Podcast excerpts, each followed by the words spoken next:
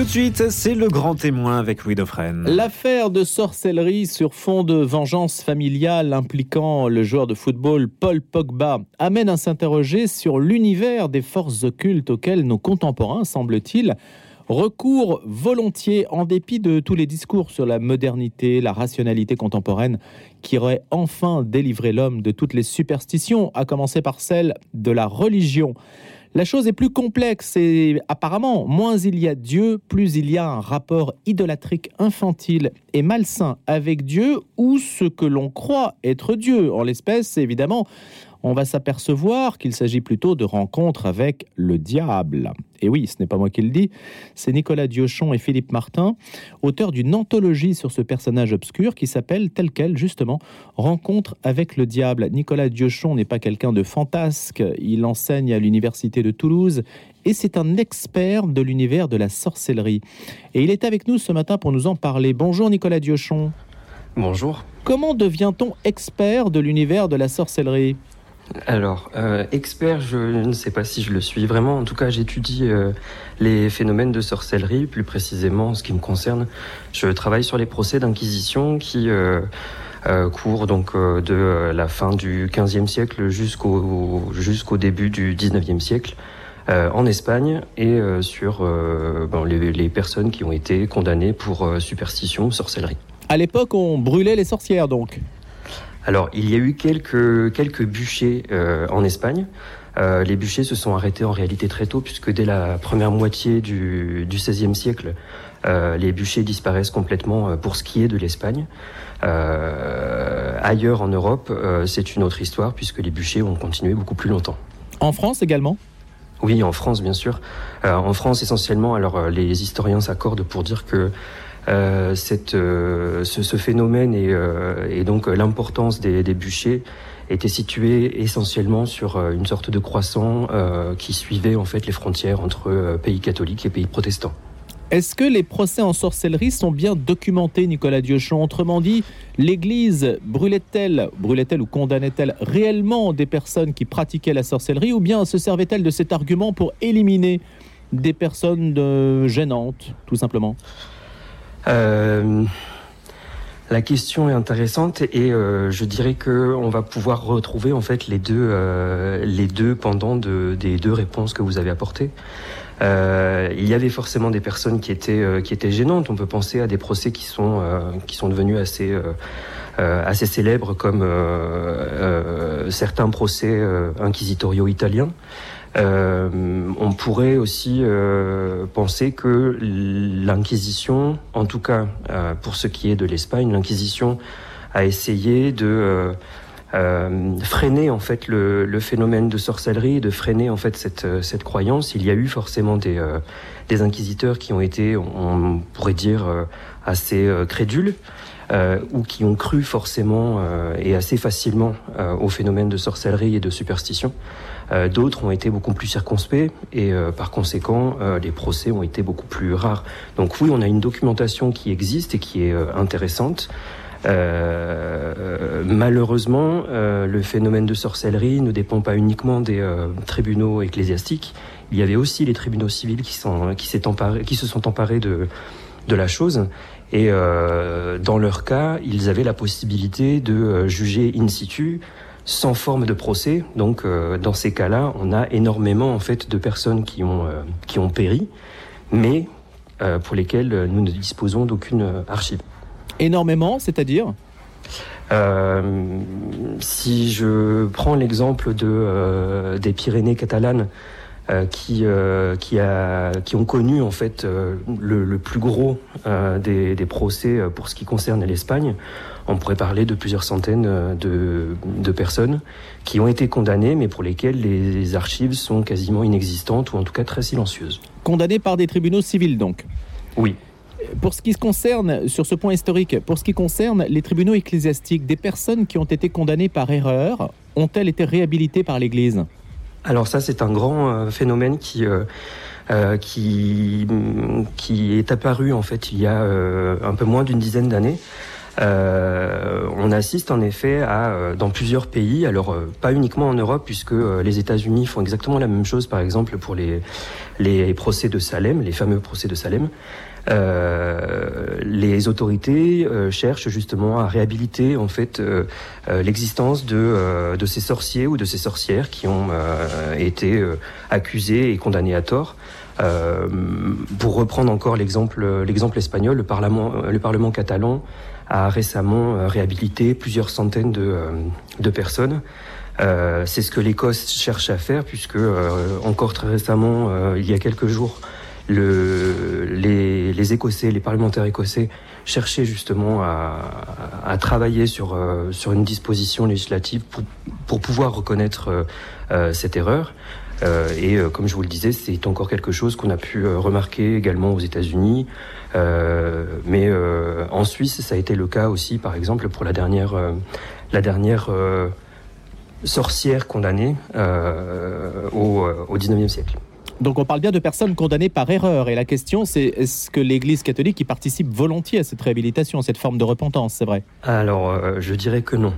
Euh, c'est essentiellement des, enfin, des, des, des, reconnaissances et des réhabilitations qui sont faites euh, de, façon, de façon civile, mais les ecclésiastiques n'interviennent pas en fait dans ces, dans ces hmm. dispositions-là.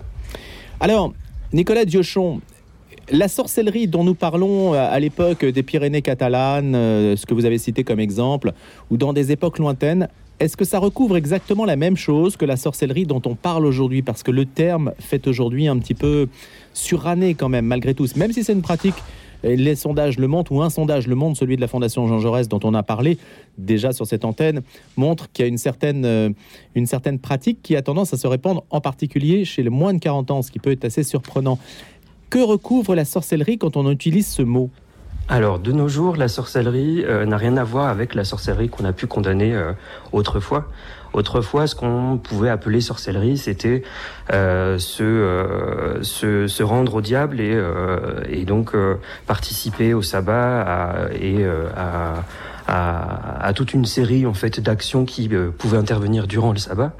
Euh, Aujourd'hui, ce sont plus en fait des, euh, des pratiques qui vont euh, tendre plutôt vers euh, la superstition, vers la croyance spirituelle, euh, on va dire un peu paranormale. de plus, aujourd'hui, ce mot sorcellerie a, selon moi, deux, deux acceptions. L'une qui pourrait être justement euh, et qui pourrait recouvrir euh, ces, pratiques, euh, ces pratiques superstitieuses de façon plus, générale. Et une autre exception qui voudrait que, par le mot sorcellerie, on discrédite en quelque sorte des pratiques qui sont considérées comme illégales ou comme surnaturelles et superstitieuses et donc en dehors de la religion.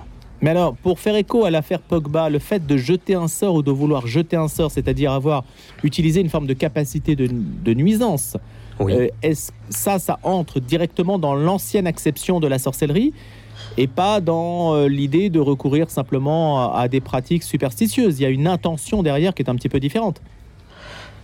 Selon moi, je dirais oui et non. Euh, jeter un sort, c'est c'est chercher à, à, se venger, chercher à faire le mal. la sorcellerie comme euh, on pourrait la décrire ou comme on la voit décrite dans les euh, dans les procès de sorcellerie euh, du Moyen Âge et, et de l'époque classique. c'est réellement se rendre au diable, rencontrer le diable, se donner à lui. donc je dirais qu'il y a quand même une, une différence. Hmm. Et, Il y a une profession de foi en fait dans la, la, sorcellerie que vous décrivez, celle du Moyen Âge par exemple. On, on, on fait acte de foi à l'égard du malin. Bien sûr, puisque euh, euh, il, était, euh, il était traditionnel en fait de renier la foi catholique, enfin ou en tout cas de renier sa foi pour, pour pouvoir rentrer dans la secte, la secte des sorciers. Oui. Et aujourd'hui, cet aspect-là existe toujours, j'imagine, hein, il n'y a pas de raison que ça disparaisse, mais on le confond ou on le mêle à des pratiques moins, moins ouvertement déclarées. Oui, exactement. Moins ouvertement déclarées ou en tout cas qui, qui ne se qui ne, qui ne pourrait pas être considéré comme de la sorcellerie pure, euh, comme on pouvait le voir autrefois. Euh, pour donner euh, peut-être un exemple euh, pour que pour comprendre plus facilement, euh, certaines pratiques du type lithothérapie, chiromancie, etc., pourraient être considérées par exemple comme des pratiques sorcellaires. Mais alors, si on interroge, euh, et on l'a fait d'ailleurs, hein, des, des prêtres exorcistes, ils vous disent, euh, en fait, derrière toutes ces pratiques qui consistent à mettre euh, les forces surnaturelles à l'épreuve et à appuyer sur une sorte de bouton pour obtenir quelque chose et en fait contourner d'une certaine façon les, les lois pour euh, imposer une volonté qu'on ne peut pas obtenir par ses propres forces. C'est ça, c'est faire finalement usage d'une force extérieure. On vous dit finalement, quelle que soit euh, la pratique, soit les cartes, les tables, le- ce que vous voulez, les boules de cristal, ce n'est jamais le bon Dieu derrière. hein. C'est toujours un démon qui se trouve derrière. Voilà ce que vous disent les prêtres le exorcistes. Oui, Systématiquement. exactement. C'est systématiquement le Mais malin. vous, vous dites oui ou vous dites non? Alors, je dirais, euh, je dirais oui, puisque euh, dans la mesure où euh, on, on considère qu'il existe euh, un pacte implicite avec le diable et un pacte explicite, si on schématise la chose, le pacte implicite serait celui qu'on va retrouver dans n'importe quelle euh, superstition ou pratique euh, euh, ou pratique superstitieuse euh, dans laquelle le- celui qui pratique va euh, faire euh, appel au diable, mais de façon euh, de façon implicite justement. Et on aura le pacte explicite là où euh, le sorcier ou la sorcière en tant que tel euh, vont se donner au diable, vont renier la foi pour euh, adopter euh, la religion du diable. Vous avez rencontré déjà des personnes qui avaient fait un pacte explicite avec le diable? Alors dans les dans les archives, oui. Euh, physiquement, non. Elles se cachent Euh, Il n'y a pas d'annuaire, évidemment, des personnes Non, qui ont pas passé un pacte Alors, avec le diable. difficile à dire si elle se cache. Peut-être que ça relève aussi d'une pratique qui est plus euh, privée, plus intime. Euh, peut-être que c'est une volonté aussi de, de, de ne pas forcément révéler ses prétendus pouvoirs, j'imagine. Et quand on passe un pacte avec le diable, Nicolas Diochon, ça veut dire qu'en creux, on reconnaît l'existence de Dieu. Euh, oui, s'il y a le diable, il y a forcément Dieu, oui. Donc, il y a, j'allais dire, la chose n'est pas entièrement perdue, dans la mesure où il y a déjà un acte de foi préalable sur l'existence de Dieu. On n'est pas dans Non. la négation de Dieu. Voilà, euh, le- tout n'est pas perdu et on peut, on peut espérer euh, revenir dans le giron, dans le giron de, de Dieu. C'est d'ailleurs ce que recherchaient les inquisiteurs, par exemple, euh, au moment de, des condamnations. Vous posez la question à un moment, est-il bien sûr que le diable existe? Oui, euh, c'est euh, c'est une question qui, euh, qui peut être intéressante dans la mesure où euh, la religion a pu, euh, a pu avoir moins de prégnance dans la société, notamment euh, à partir des années, euh, des années 50, des années 60. Euh, et euh, face à cette absence de religion, peut-être d'autres croyances plus euh, anciennes ou des euh, euh, croyances qui étaient euh, considérées auparavant comme surannées ont pu euh, ressurgir en quelque sorte comme euh, on voit ressurgir le phénomène de sorcellerie. Alors euh, euh, sorcellerie dans un dans un sens assez assez large qu'on va pouvoir retrouver sous la forme euh, aujourd'hui de euh, de d'influenceurs sur euh, les réseaux sociaux qui vont se se revendiquer sorciers ou sorcières ou sur l'intérêt par rapport à la nature. Je pense à la Bretagne où une école une école dédiée aux formules de Harry Potter va ouvrir. Et, alors, comment la, reliez-vous en fait à notre sujet? Vous dites, c'est une émanation de la sorcellerie, c'est un signe, c'est le signe de quoi? D'une société qui est peut-être un petit peu plus, euh, enfin qui vit dans une dans un dans une atmosphère un peu plus anxio- anxiogène, je pense, et c'est une façon de pouvoir se rattacher à une croyance qui est propre, à quelque chose qu'on adopte soi-même, et pas quelque chose qui est imposé comme pouvait l'être par exemple la religion euh, autrefois. Quand on dit le diable existe, ça veut dire qu'on identifie quelqu'un, une personne Oui. ou un phénomène? Je dirais qu'on, euh, bonne question, Euh, peut-être plutôt un phénomène. Euh, quelque chose de, de beaucoup plus large que euh, une simple entité qui pourrait euh, être le pendant le pendant de Dieu, je pense. Donc, ça n'est pas quelqu'un qui me parle. Est-ce que le diable peut me parler s'il le souhaite? Oui, Nicolas Diochon, est-ce qu'on a des témoignages de ça? Est-ce qu'il peut me euh, susurrer quelque chose, une action? Oui, bien sûr, on a l'exemple des possédés, euh, euh, des possédés qui, euh, auxquels les exorcistes ont, affaire. Donc oui. oui. Hmm.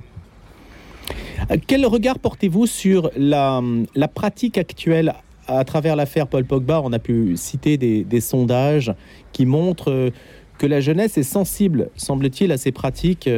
Euh, alors, je ne sais pas s'il faut les situer exactement euh, dans le cadre de la sorcellerie, de la superstition, enfin bref, des croyances, parce que tout ça est quand même assez difficile à cerner, mine de rien. Est-ce que vous pouvez nous en dire davantage, en fait, sur la manière dont, les outils sociologiques mesurent le phénomène?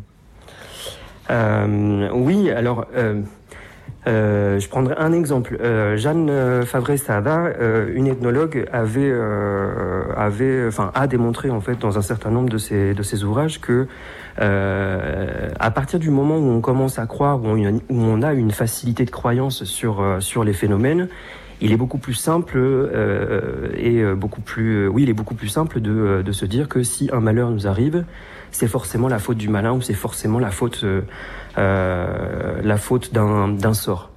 Euh, c'est la vision providentialiste en fait. Hein en quelque sorte, oui. Et, euh, et donc c'est alors c'est vrai que les termes sont assez sont assez sont assez flous et, et il est nécessaire en fait de trouver des définitions qui puissent correspondre à chaque à chaque pratique. Le problème c'est que ces définitions vont changer en fonction des époques. On n'aura plus la même la hmm. même définition apportée. Mais est-ce qu'on peut dire que les pratiques euh, de maraboutage, de sorcellerie, etc., est-ce lié, si ça émerge en France de manière, ou si ça connaît un certain succès en France, est-ce lié à l'immigration africaine, par exemple? Est-ce que c'est une transposition culturelle dans notre pays de pratiques courantes? Euh, Là-bas, euh, le sorcier fait quasiment office de, de, service public, si je puis dire. ça, remplace aussi le, médecin, enfin, ça remplace plein de choses. Est-ce est-ce que c'est juste une transposition liée à la migration Ou bien peut-on dire que dans les, dans les strates de la jeunesse euh, qui n'est pas nécessairement habituée, qui ne pratique pas, qui ne va pas à l'église euh, ou qui ne va pas dans un lieu de culte, il y a une tendance à s'intéresser à ces choses-là? Euh, Personnellement, je dirais que euh, on peut rencontrer en fait les deux positions. Il y a forcément une, euh, selon moi, une, une, transposition en fait de ce que de ce qui pouvait, de ce qu'on pouvait retrouver par exemple, notamment en Afrique de l'Ouest, euh, au moment de l'immigration avec euh, avec euh, donc le, la, le, le, le, phénomène de, de, de, marabout, de maraboutage, etc. C'est euh, Liliane euh, Kuzinski qui le, qui le disait déjà dans sa thèse, euh, qui était consacrée au milieu urbain et au phénomène des marabouts en Île-de-France. lors de l'arrivée de, de, dans les années 70 de ces populations d'Afrique de l'Ouest, euh, ces personnes qui, euh, en effet, comme vous l'avez dit, euh, relevaient en quelque sorte du service public puisqu'ils étaient reconnus par la société, se sont imposés et petit à petit, ça a été une sorte de réaffirmation, de réappropriation de, de, de l'espace hmm. et de leur espace dans, dans le milieu urbain. maintenant, je pense aussi que par rapport à ce qu'on va pouvoir retrouver à la télé, dans la littérature, euh, sur les réseaux sociaux, euh, il y a un regain d'intérêt pour ces sortes, enfin, pour ces croyances euh, superstitieuses, c'est euh, donc ces sorcelleries en quelque sorte de façon très générale. Euh, par alors par les jeunes, ça c'est vrai, c'est ce que c'est ce que relève le le, le sondage mandaté par Marianne il y a peu. Euh, Mais on pourrait croire, Nicolas Diochon, hein, d'ailleurs vous en parlez un moment, que le développement de l'athéisme et d'une modernité rationnelle, euh, qui, comme je le disais tout à l'heure, s'est débarrassé de toutes les superstitions religieuses, de toutes les représentations de Dieu, euh, l'idée étant que Dieu n'existe pas, il n'y a que des représentations produites par les sociétés qui qui se succèdent et en ont une image différente, on pourrait croire que le développement de l'athéisme met le diable mal à l'aise lui aussi. Il est mal à l'aise. Euh, en tout cas, il l'a été euh, particulièrement euh, au, au 19e et au début du 20e. Euh, on ne peut nier, selon moi, le fait que le diable revienne un peu. alors, détaché de Dieu, forcément non, puisque comme on l'a dit tout à l'heure, s'il y a le diable, il y a forcément Dieu. Mais, mais avec une idée qui va peut-être, ou avoir, ah, oui, avec une idée qui va être un peu, euh, peu mhm. différente, en quelque sorte. Alors, il nous reste quelques temps. Il y a un sujet complexe que j'aurais voulu aborder parce que votre enquête est, est très fouillé sur euh, des aspects multiples, hein, le, euh, y compris la manière dont on peut résister aux, embûches du démon, etc. Il y a aussi un phénomène que vous analysez qui est celui du paladisme. Est-ce que vous pouvez nous en parler de ce phénomène? Avec le euh. docteur Bataille qui se lance dans une croisade lutter contre l'influence du paladisme. C'est une franc-maçonnerie satanique complotant pour détruire le christianisme. Rien que ça, là, vous, vous y allez, là. Hein? Alors, oui. Euh, c'était un texte qui avait été choisi justement par Monsieur Martin. Euh, Donc le co-auteur, hein, Philippe Martin. Voilà, exactement. Euh, on avait dans l'idée en fait de d'essayer d'avoir un panorama assez complet justement sur sur la figure du diable. Et, et donc on a on a eu certains certains auteurs par le passé qui ont cherché à expliquer justement cette cette présence.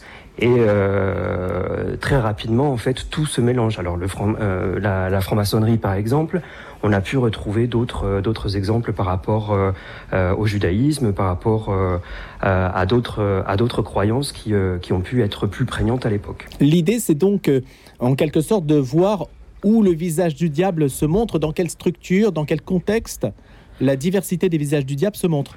Voilà, euh, on part du principe que euh, Rencontre avec le diable, c'était euh, c'est notre titre final. On avait pensé au départ à Portrait du diable, puisque en effet Portrait, on en a on en a un certain nombre. Le, le, diable n'est pas n'est pas unique, ou en tout cas sa description n'est pas unique. Et donc l'intérêt était de montrer en fait là où il pouvait apparaître et sous quelle forme. Il y a aussi donc euh, le diable chez Martin Luther, euh, il y a aussi euh, des allusions aux incarnations du démon, les combats de Saint Benoît, beaucoup de choses donc qui permettent de documenter l'existence du diable.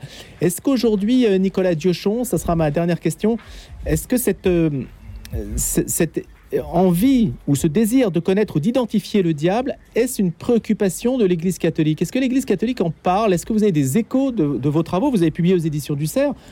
Est-ce que ça représente un sujet? Euh, à ma connaissance, je dirais euh, oui. Euh, on cherche quand même à, peut-être un petit peu mieux le cerner, et je dirais même peut-être mieux à le cerner en fait justement à notre époque. En essayant d'actualiser un petit peu tout ce qu'on a pu dire par le passé, pour mieux comprendre la société d'aujourd'hui et aussi pour comprendre comment réagissent les fidèles. Et par exemple, vous êtes invité à, des tables rondes, à l'université, publique, privée, on peut parler du diable. C'est-à-dire, si Dieu dérange, est-ce que le diable dérange moins? Est-ce qu'il y a quelque chose qui, qui permet en fait d'aborder la question de Dieu à travers celle du diable? Alors absolument pas. Le diable est toujours le bienvenu euh, y compris dans les établissements euh, euh, encore récemment, à l'Institut catholique de Toulouse, il y avait une rencontre consacrée au diable. donc